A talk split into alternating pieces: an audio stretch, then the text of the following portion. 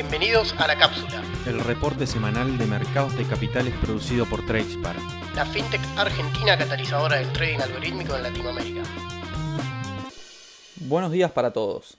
Comenzamos con un nuevo episodio de La Cápsula, espacio, que va a pasar a ser quincenal e iremos acumulando las noticias de las dos semanas correspondientes para cada país que vamos a estar analizando. En esta semana, por causa de feriados en Argentina, sacamos la edición con los datos al final del día miércoles. Vamos a empezar como siempre con Estados Unidos, donde los mercados no están siendo del todo claros y lo que parecía un buen rebote de marzo y parecía que estaba continuando en abril, no se estaba viendo con cierta claridad. Este martes se dio a conocer el dato de inflación del mes de marzo, que sigue subiendo y cerró en 8,5% anual versus un 8,4% que esperaba el mercado. Si se quiere medir el lado bueno, entre comillas, de esto, es que la inflación núcleo mostró un descenso al 0,3% mensual, donde el estimado estaba en 0,5%. Y es la primera vez en varios meses que se muestra este indicador a la baja. Esto generó un pequeño upside a inicios del día martes con los índices intentando rebotar con subas de más del 1,5%, principalmente en el Nasdaq, pero a lo largo de la jornada se fueron apagando y terminaron una vez más todos en negativo. Este aumento en la inflación al 8,5% hizo subir fuertemente las probabilidades de ver una suba de tasa de interés de 50 puntos básicos y el mercado ya estima en casi un 90% una suba de este tipo para la próxima reunión del comité de la Fed en los primeros días del mes de mayo, ya que las tasas reales actuales son muy negativas y como venimos mencionando hace ya varios meses, la Fed viene corriendo muy de atrás de esta situación y si no actúa rápido puede llegar a perder cierta credibilidad en el mercado. Los índices vienen mostrando un abril negativo después de lo que fue el rebote del mes de marzo y parecen continuar con esta tendencia volátil del 2022 para la bolsa norteamericana.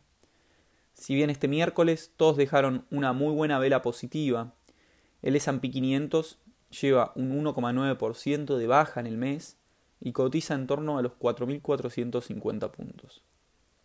El Dow Jones está prácticamente neutro, siendo el mejor índice de abril, con una leve suba del 0,3% y cotiza en 34.700 dólares. Mientras que el de peor desempeño es una vez más el Nasdaq, que en este mes está un 4,5% abajo. Salimos ahora de Estados Unidos para pasar a analizar a los distintos países del Mila, que en este caso sí se están acoplando un poco más a las caídas de Estados Unidos, pero no con tanta fuerza y dependiendo de las particularidades de cada país. Empezamos por México, donde también tuvimos el dato de inflación, y otro país más que vemos que no para de subir la misma. Y se ubicó como la más alta de los últimos 20 años, subiendo del 7,45% anual. En consecuencia a estos datos, se estima que el Banco de México siga subiendo la tasa a lo largo del año, que actualmente está en 6,5%, para dejarla hacia finales del año en 8,5%, para volver así a un ciclo de tasas reales positivas y que pueda iniciar un descenso gradual de la inflación. Los índices mexicanos vienen acompañando las caídas generalizadas de los índices norteamericanos y son los que más se están acoplando a ellos de todos los que vemos en este podcast. En lo que va de abril, el IPC, principal índice de la Bolsa de México, lleva una caída del 4,2% y se encuentra cotizando en torno a los 54.000 puntos. El peso mexicano también se sigue apreciando frente al dólar y sigue con su tendencia bajista en este año después de un par de años malos y se encuentra ahora cotizando en la media desde el año 2017 de 19 pesos con 80. Seguimos con Colombia, donde también tuvimos datos de inflación elevados que superaron el 8,5% anual, con principal incidencia de los alimentos que muestran variaciones del 25% anual y esto puede estar influenciado principalmente por el boom de commodities que vimos a inicio de la guerra entre Rusia y Ucrania, que de todas formas, si bien corrigieron un poco, siguen estando en terreno positivo en sus cotizaciones. El índice de capitalización bursátil, principal índice de la bolsa colombiana, viene neutro en lo que va del mes, casi sin variaciones, y cotiza en torno a los 1.615 puntos. El peso colombiano también sigue con este fortalecimiento frente al dólar, y después de dos años malísimos, en este caso está cayendo un 1% en lo que va del mes y se encuentra cotizando en 3.728 pesos. Continuamos el recorrido con Perú, que sigue sumergido en una fuerte tensión social, con marchas y movimientos en las calles, donde la semana pasada tuvimos toques de queda en las distintas ciudades importantes. Todo comenzó algunas semanas atrás con la creación de un impuesto al consumo de combustibles que provocó un masivo paro de transportistas, ya que aparte se suma al elevado precio del petróleo y del gas.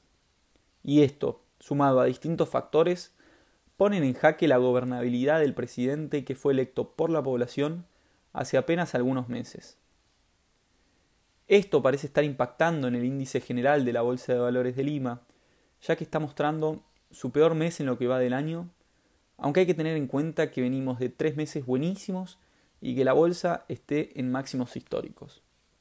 En lo que va de abril, lleva una caída del 3,5% y se encuentra alrededor de los 24.000 puntos. El Sol también pareció encontrar un piso después de caer un 11% desde máximos de octubre del año pasado y se encuentra ahora cotizando en 3,72 soles. El último país del Mila que vamos a estar analizando es Chile, y es de este conjunto de países el que peor la está pasando en términos inflacionarios. El mes de marzo se disparó la misma a un 1,9% mensual y un 9,4% interanual, siendo esta la más elevada desde el año 1993 en el país. En base a este fuerte dato, distintos analistas estiman que en la próxima reunión del mes de mayo del Banco Central va a decidir subir la tasa de interés al 8% desde el 7,5% que está actualmente. El IPSA, principal índice de la Bolsa de Santiago, está prácticamente neutro en lo que va del mes, con una pequeña baja del 0,3% se ubica en torno a los 4.900 puntos. Mientras que el peso chileno parece reactivarse después de fuertes bajas los meses pasados y al término de este miércoles se encuentra en torno a los 812 pesos, mostrando subas de más del 3% y siendo la peor moneda de la región en lo que va de abril. Salimos ahora del Mila para pasar a analizar a Argentina, donde una vez más tuvimos un dato de inflación que fue muy, muy, pero muy malo y no sabemos dónde puede terminar esto. Para el mes de marzo arrojó una suba de precios del 6,7%, dando así una inflación interanual del 55%. Si anualizamos la inflación del 6,7%, que fue la peor en un mes en el país desde 1991, si analizamos esa, estamos superando ampliamente los tres dígitos, por lo que va a ser una situación a monitorear.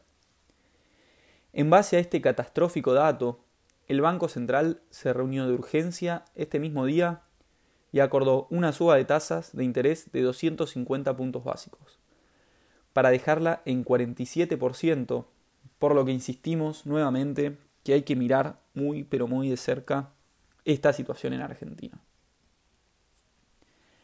Más aún, teniendo en cuenta que el dólar oficial se debe depreciar al ritmo de la inflación, según lo que se acordó con el FMI, y que los bonos argentinos están compuestos en un 80% en bonos del Tesoro indexados al índice de inflación.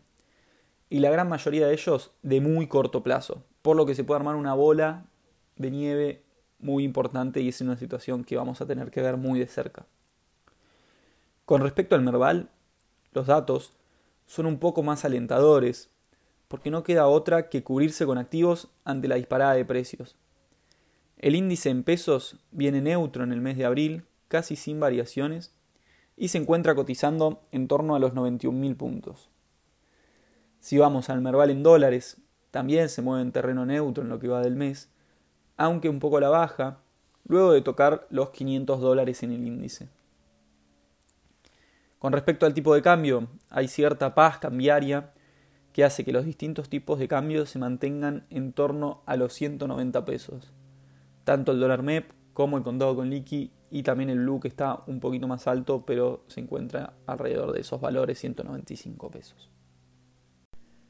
El último país a analizar es Brasil, donde también sigue y sigue subiendo la inflación principalmente por las mismas causas que vemos en distintos países, que es el aumento de precios en los commodities, y en este caso alcanzó en marzo al 1,62%, y en el anualizado llegó al 11,3%.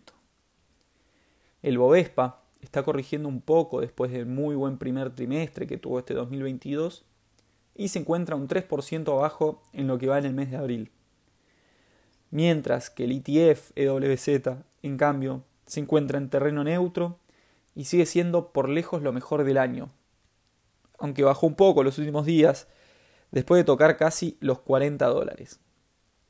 El real también sigue siendo de las mejores monedas en lo que va del año y sigue cayendo en abril donde logró tocar los 4,65 y ahora se encuentra cotizando en 4 reales con 70 por cada dólar. Dejamos de lado el análisis de los países para pasar a ver a la lupa de esta semana, donde tenemos para mencionar un par de cosas interesantes. En primer lugar, la semana pasada se dio a conocer que Elon Musk adquirió un 9,2% de las acciones de Twitter, convirtiéndose en el principal accionista de la empresa. El mercado ama a Elon Musk, eso ya todos lo sabemos, y por eso hizo que las acciones de la empresa se disparen en un 27% ese mismo día.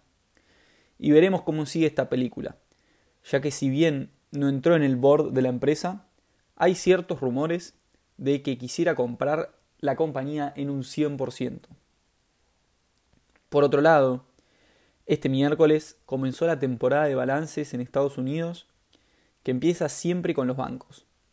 El primero fue JP Morgan, que no convenció del todo, ya que tuvo ganancias por acción menores a las estimadas, y la acción cayó un 3% este día miércoles.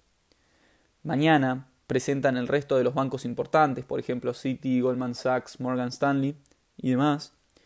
Y de acá a unas semanas van a comenzar a presentar balances las empresas tecnológicas.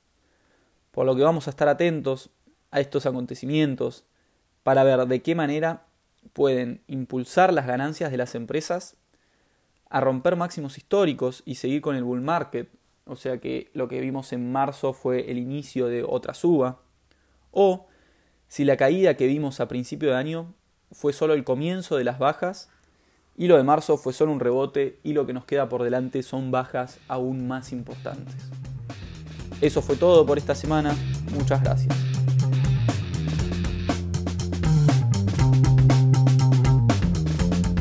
Para más información pueden encontrarnos en nuestra página web www.tracepark.la o en Spotify, Apple Podcasts Google Podcast y demás plataformas de contenido en audio a las que podrán acceder desde cualquier dispositivo.